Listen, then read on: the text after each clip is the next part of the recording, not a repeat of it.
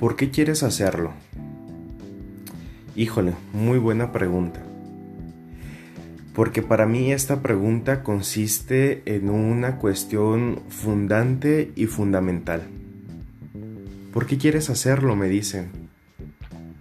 ¿En verdad lo quieres hacer? Híjole, es que esta pregunta no solo sirve cuando vas a iniciar un nuevo proyecto sino que he aprendido que es una pregunta que mueve a muchos jóvenes, incluyéndome. ¿Lo quieres? ¿Lo quiero? Lo hago. Si no lo quiero, pues no. Y es que nos han inyectado esta frase tan motivadora, querer es poder, que nos dejamos envolver y mover solo por el deseo.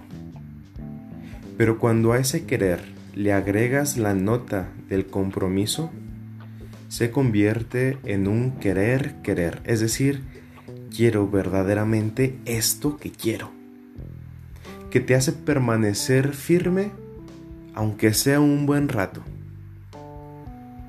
Pero esta pregunta que me han hecho mis amigos más cercanos, a quienes les he compartido mi inquietud de hacer este proyecto, otros, la verdad, simplemente se burlaron. Pero miren, aquí me tienen haciendo mis primeros pininos. Y es que esta pregunta no se responde sino desde la inquietud de donde nace. Desde la inquietud que nace y que crece en los sueños y que se ve realizada con la colaboración de muchos. La verdad es que quiero confesarme con ustedes porque no sé por qué lo quiero hacer. Quiero contarles ahora una pequeña historia de dónde, de dónde surge todo esto.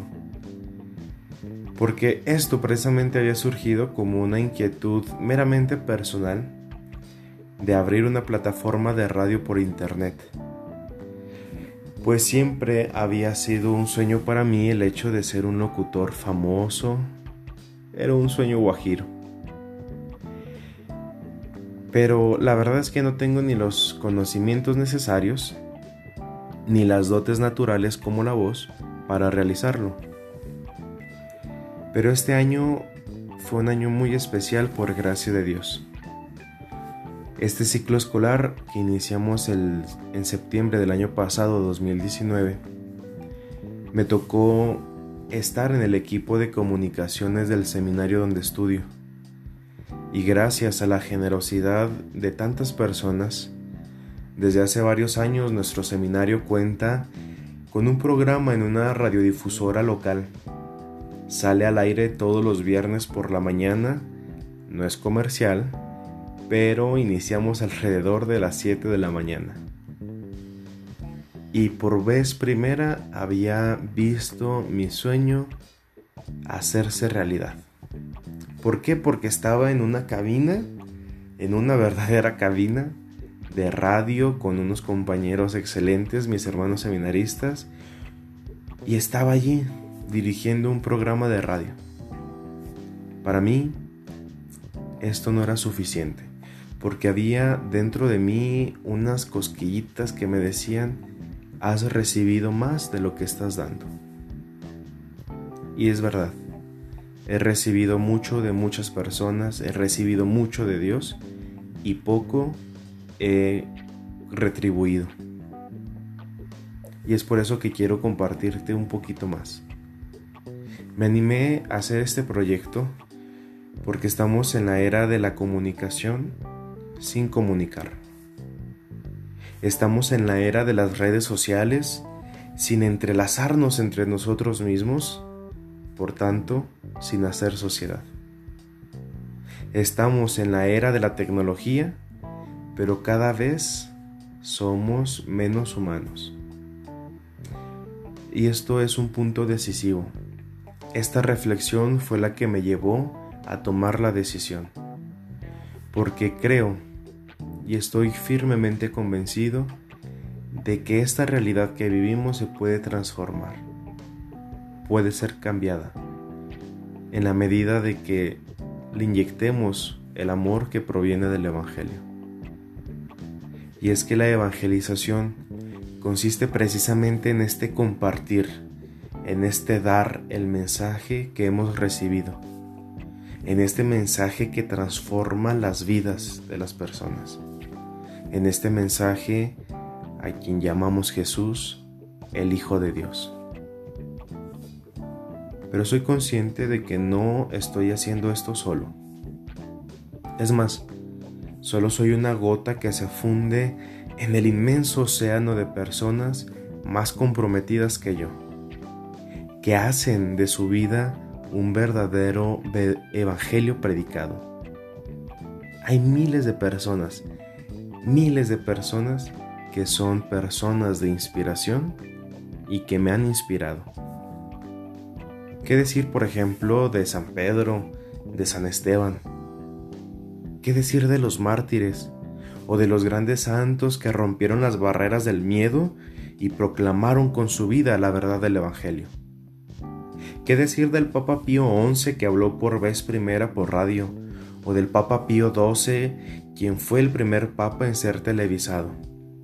¿Qué decir del Papa Juan XXIII, del Papa Pablo VI, de Juan Pablo I o II? ¿Qué decir de Benedicto XVI, quien fue el primer Papa en abrir una cuenta en Twitter? Y del Papa Francisco ni hablar.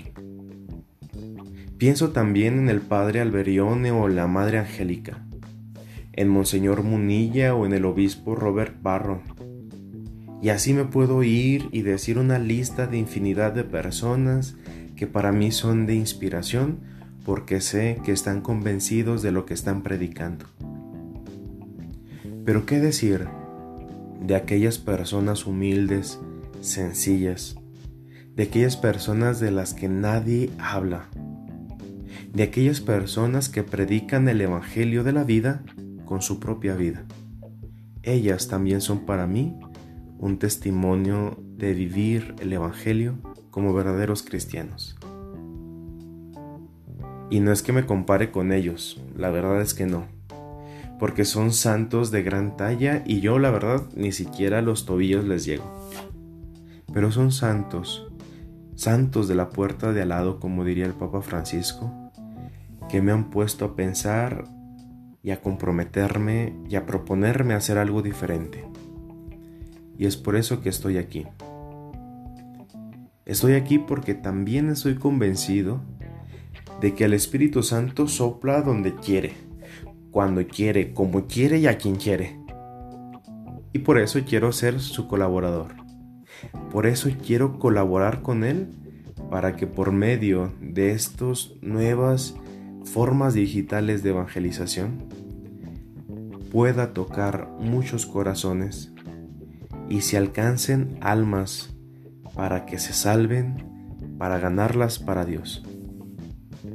Quiero ser su chalán en esta obra, en este proyecto al que llamamos reino, porque sé que Él sabe hacer las cosas y las sabe hacer muy bien. Finalmente quiero invitarte a que estés al pendiente de la del próximo episodio, donde quiero contarte el origen del nombre que he elegido para este proyecto. Te agradezco por acompañarme en esta primera emisión. Te mando un abrazo con cariño y afecto. Espero que te encuentres muy bien. Bendiciones para ti y los tuyos. Y ánimo firme.